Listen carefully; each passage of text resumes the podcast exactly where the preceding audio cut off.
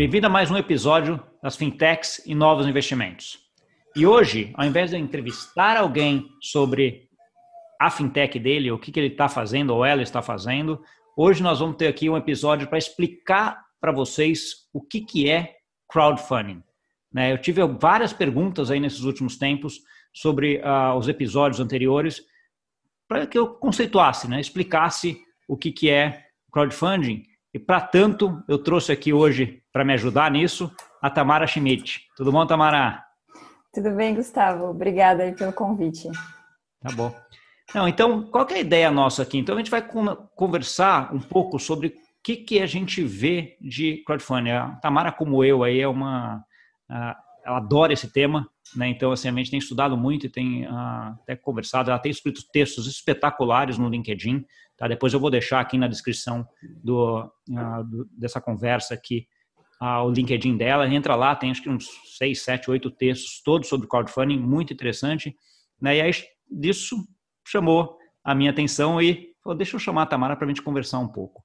Né? Tamara, acho que a primeira pergunta que todo mundo faz, uh, e que eu gostaria que a gente conversar, começasse essa conversa com ela, é o que é crowdfunding? Então, crowdfunding, é, a gente pode pensar no próprio nome, né, que é crowd, que é um grupo de pessoas, né, e funding, é, essas pessoas se juntando para financiar é, algum objetivo ou alguma causa. Né? Então, um grupo de pessoas que se juntam e vão apoiar financeiramente é, um objetivo, um projeto ou uma causa. Né? Então, esse é, essa é a ideia do crowdfunding. E ah. claro que, que, que existem é, tipos diferentes, né? Tipos, tipos diferentes de, de crowdfunding. É isso que eu ia entrar aqui. Uh, existem pelo menos três que eu me lembre, assim, né? Uh, a parte dos uh, que são os crowdfundings dos donations, né, de doações, a parte dos rewards, que é que você tem alguma recompensa, e a parte de investimentos, né? São esses três mesmos que você vê ou tem mais algum? Isso mesmo. É, a gente tem o baseado em doação, né? Então, nesse caso, a pessoa ela está interessada em apoiar apenas a causa, ela não tem nenhuma expectativa de retorno, né? Então, ela está apoiando uma causa. Geralmente, é bem comum é, em caridade e causas assistencialistas. Depois a gente tem o de recompensa, né? Então a ideia é a pessoa ela vai receber um brinde ou ela vai, vai conseguir fazer uma pré-venda, é, uma, uma pré-compra né, de algum produto. E aí a gente tem aqueles que são baseados em investimento, né? Que, que seria o crowd investing.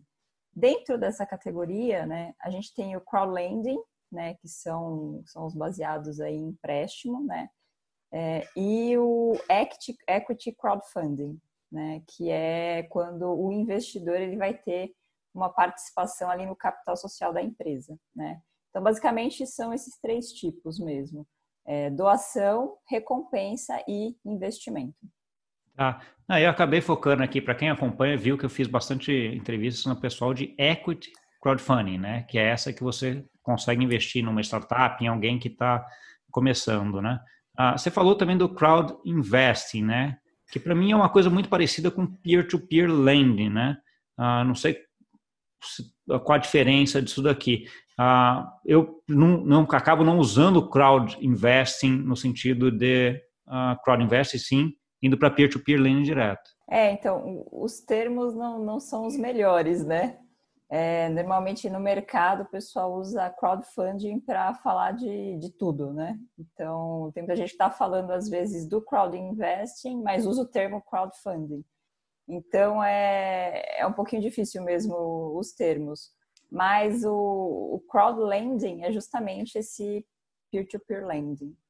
É, não, isso é uma coisa que acaba dificultando, né? Para quem está leigo e está começando, né? Esse monte de termo, ainda mais termo em inglês, né? Quando começa peer-to-peer -peer lending, crowdfunding, crowd investing, é, reward, toda essa, essa bagunça não ajuda, né, Tamara? Não. Né? Então, assim, ok, então a gente sabe que crowdfunding é um investimento crowd, né, de várias pessoas investindo em, em várias coisas ou em alguma coisa, focando um pouco nessa parte de equity crowdfunding, né, que é o que está começando mais com mais força no Brasil. Como é que você vê isso se desenvolvendo? Eu li um dos teus textos falando sobre como é que é o desenvolvimento disso aí no mundo, né? Alguns países, como é que isso andou. Como é que você está vendo isso daí fora do Brasil e aí no Brasil? Então, aqui no Brasil, é, as primeiras plataformas, né, que são é, onde acontecem ali, onde os investidores é, se encontram com as empresas, elas surgiram em 2014, né? E a regulamentação da CVM veio em meados de 2017. Se a gente comparar né, com, com os países que têm esse mercado mais maduro, como por exemplo a Europa e o, próprio Reino Unido, é, lá a regulamentação foi em 2011, né? E, e, as primeiras plataformas começaram a surgir em 2003, mais ou menos.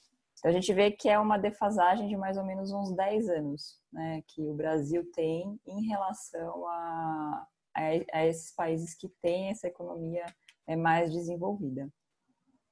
É, e mais do que isso também, né, Tamara, quando a gente vê assim, as primeiras, a regulamentação começou em 2011, lá se demorou uns quatro anos para começarem a ter as primeiras, né? Aqui foi um pouco até inverso, né? Você teve algumas plataformas em 2014, que nem você falou, e a regulamentação começou, uh, se não me engano, teve em 2017, né? Já com aquela, alguma regulamentação começando aí, né?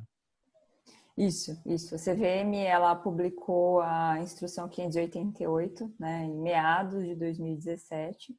Isso também foi uma forma de, de ajudar, né, de fomentar as próprias plataformas, né. Então, antes da regulamentação, a gente tinha quatro, cinco plataformas. Hoje, a gente tem 26 plataformas registradas na CVM.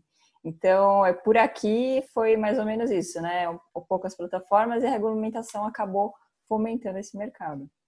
É, e você pegar o histórico lá de fora, se vale alguma comparação, né? Você teve ali uns três, quatro anos depois da regulamentação para o mercado começar a andar, né? Começar a existir. Então, assim, é por agora, né? 2020, 2021, provavelmente é o ano que essas fintechs começam a ter aí um crescimento bem acelerado, né? Sim, sim. Olhando um pouquinho para, de modo geral, teve um outro texto, aliás, eu vou citar vários textos que eu li todos. Né? Teve um outro texto que você comentou agora, esse até mais recente, falando um pouco da, dos números aí de 2019 no mundo. Conta um pouquinho para a gente deles. Então, é, se a gente olhar de, é, de forma global, né, a China ela tem mais ou menos 86% desse mercado, né? Então, é, são mais ou menos 360 milhões, ou, perdão, bilhões é, de dólares em volume financeiro, né? seguida pelos Estados Unidos com 42 bilhões e depois o Reino Unido com 7 bilhões. Só que se a gente analisar esses números, 90% é, desses valores eles estão é, relacionados com é, o crowdfunding de empréstimo. Né?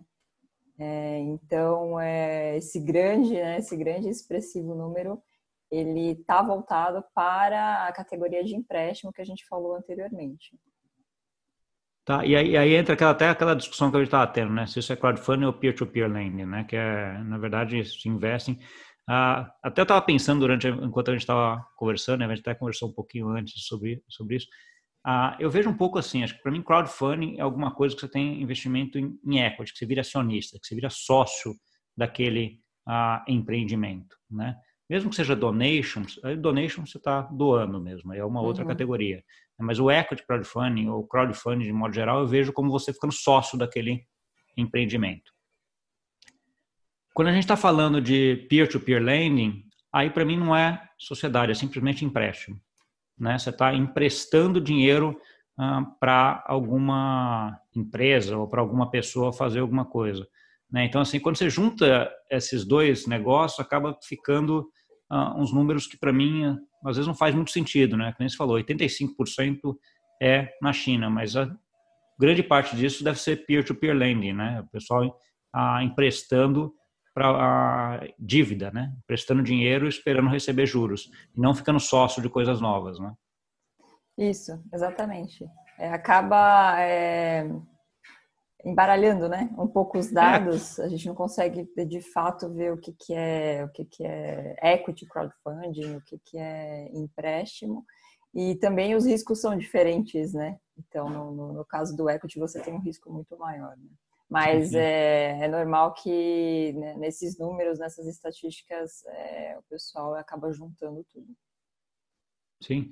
Não, e é, é, é, como tudo, né? Começou, é tecnologia começando, então ainda você não tem ainda tudo exatamente regulamentado, exatamente segmentado. Então, assim, você tem ainda alguma coisa para ser feita aí, para ser melhorada ah, e que a gente vai ajudando, né? Acho que é um pouco, um pouco disso, né? Você estava comentando até que você estava pensando em fazer um projeto sobre isso também, que acho que pode, pode ser uma ideia aí, já fica essa ideia de tentar segregar o que é peer-to-peer lending e o que é crowdfunding, né, Tamara? Exatamente. É, mas você falou então assim, ok, a China tem 85%, mesmo nessa bagunça aí de peer-to-peer lending, crowdfunding, esse relatório que você comentou falou. Quem que é o segundo e o terceiro nisso? Então, na sequência, a gente tem os Estados Unidos, né, com 10% do mercado. É, e na sequência o Reino Unido, com 2% do mercado. Então, esses são, são os três países aí é, no topo, né? No topo desse mercado. Entendi. É, aqui, eu estou aqui na Europa, acho que a maioria sabe, mas aqui na Europa a gente ouve muito falar de, estado, de UK, né? Da Inglaterra, como sendo um dos polos grandes aí de inovação de fintech, ah, e nessa parte de peer-to-peer -peer lending e crowdfunding também, né? Você conhece alguma dessas plataformas daqui? Tem alguma que você hum, acompanha ou que você acha que vale a pena, que é legal? Então, aí no, no o Reino Unido é um exemplo muito bom, né? Inclusive, é, acho que a maioria dos países é, tem esse exemplo como para ser seguido, né? É, e eu sei que eles têm em torno de 45 ou 46 plataformas é, de crowdfunding, né? Então, comparado aqui com o Brasil, a gente tem 26. Então, eles têm, eles estão bem na frente e as plataformas, elas têm diversas ofertas sendo oferecidas é, simultaneamente.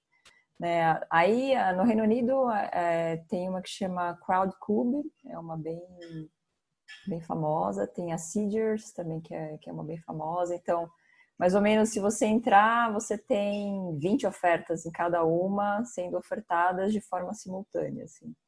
Então, é um, é um número muito bom. É, não, isso, isso volta no outro ponto que também é uma constante em todo mundo que eu acabo falando sobre crowdfunding aqui, que é a diversificação. Né? Quando você está investindo numa startup, você não, você não consegue dar aquele tiro certeiro no unicórnio, né? Então você está olhando né, um monte de zebra, né? E o unicórnio está ali no meio. Você não consegue saber qual é, tá? Você dá, aí você dá um monte de tiro. Né? Então, quanto mais tiro você der, maior a chance de você acertar o unicórnio, né? Então, assim, ah, essa é um pouco a ideia, né? Você tem que investir em vários, né? Então, você tem que né, diversificar muito e com o mercado mais envolvido, que nem está falando do inglês, facilita, né? Porque você tem várias ofertas o tempo inteiro, né? Isso. É, a gente sabe que, que a maioria não vai dar certo, né? Esse é um, é um mercado de muito risco, né? E, e, o pessoal até fala que de cada 10 né, startups que você investir, uma vai ser bem sucedida. Então, para você ter uma carteira de sucesso, você vai ter que ter muitas startups nessa carteira, né? É, nesse caso é isso que você falou, pelo menos 10, né? Não dá para pensar em investir menos do que 10, porque aí a chance é, é baixa de você acertar o unicórnio e ficar só com um monte de zebra, né? é. Tá. Uh, mas, uh, ok, então a gente já fala de, de UK aí, que você tem essas plataformas. Eu conheço uh, as duas já, já, já olhei, são bem interessantes. Né? E acho que um ponto também que acho que é importante, o mercado secundário, né? que acho que é um desenvolvimento aí que o Brasil ainda não está nem regulamentado, se não me engano, né?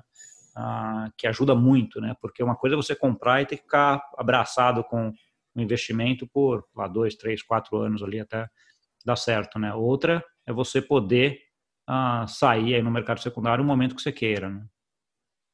Sim, é, o mercado secundário ele vai ser um divisor de águas, né? E ele vai ajudar a fomentar esse mercado porque você vai trazer as pessoas que são um pouco mais aversas ao risco, né? Então, se você sabe que você é, vai comprar hoje, de repente amanhã, semana que vem, você tem essa possibilidade de vender, de sair da operação, você consegue trazer mais, mais pessoas para esse mercado. Por outro lado, é, você precisa ter liquidez para que isso dê certo, né? Então, esse mercado primário, que é o mercado que a gente tem hoje, ele precisa crescer para quando o mercado secundário existir, também exista pessoas para fazerem essa negociação. Né? Sim, você tem que ter um mínimo de estoque de, de, de, ofertas, né? Você tem que ter ofertado algumas, porque senão secundário com uma, duas, três não, não faz nem não adianta, sentido. Né? É. como é que você vê aí a perspectiva aí de crowdfunding, peer-to-peer lending? Vou tirar peer-to-peer -peer lending, senão a gente já vai fazer mais confusão aqui.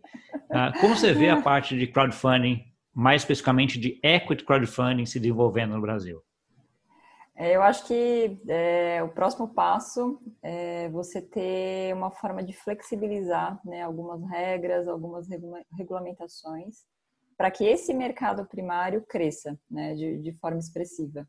Então, hoje a gente tem alguns, alguns limites de investimento, né, algumas regras, como, por exemplo, é, divulgação das ofertas, elas só podem ser feitas dentro das plataformas e distribuídas dentro das plataformas. Se a gente comparar, por exemplo, com o Reino Unido, lá eles têm é, o que eles chamam de marketplace de, de, investimentos alternativos, né?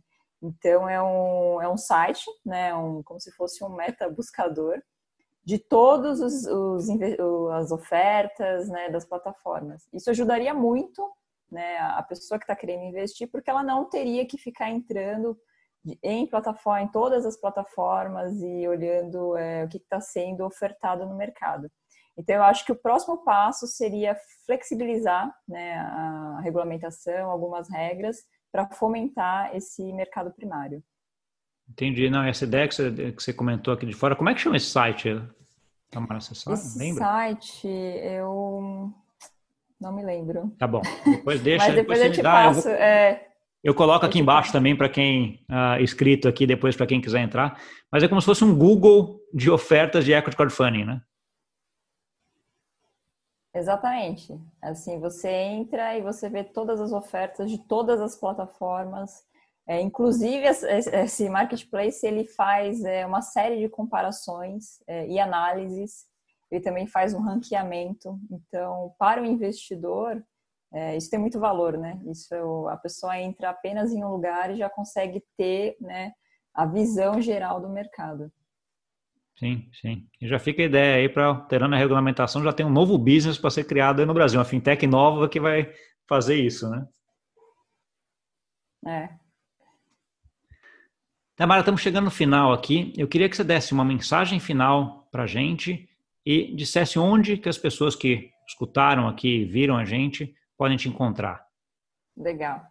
É, bom, acho que a mensagem final é que esse é um mercado muito interessante, é, tanto para o investidor né, como para a empresa que está captando e também para a economia do país. Né? Acho que é uma, que é uma forma aí muito boa de fomentar é, a nossa economia.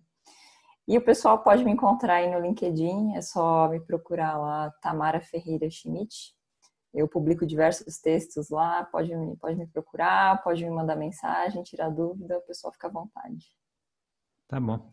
Obrigado, Tamara. Eu vou deixar aqui embaixo também, a descrição aqui embaixo do lado, eu nunca sei onde que é, mas vai estar aqui no, no escritinho aqui também o link para o teu LinkedIn para entrar lá. Muito obrigado. Legal, eu que agradeço. Obrigada, Gustavo. Para você que nos escutou, nos escutou, aqui, que viu essa conversa nossa, uh, aprendeu bem sobre crowdfunding e o que é. Mas ficou com alguma dúvida? Coloca aqui, comenta aqui embaixo, escreve para mim, você encontra em várias mídias sociais também, que eu tento trazer mais conteúdo para explicar melhor esse mercado que eu, assim como a Tamara conversou com a gente aqui hoje, adoro e acho que vai ajudar muito aí empreendedores, investidores e o país de modo geral. Tá bom? Demais, obrigado e até a próxima.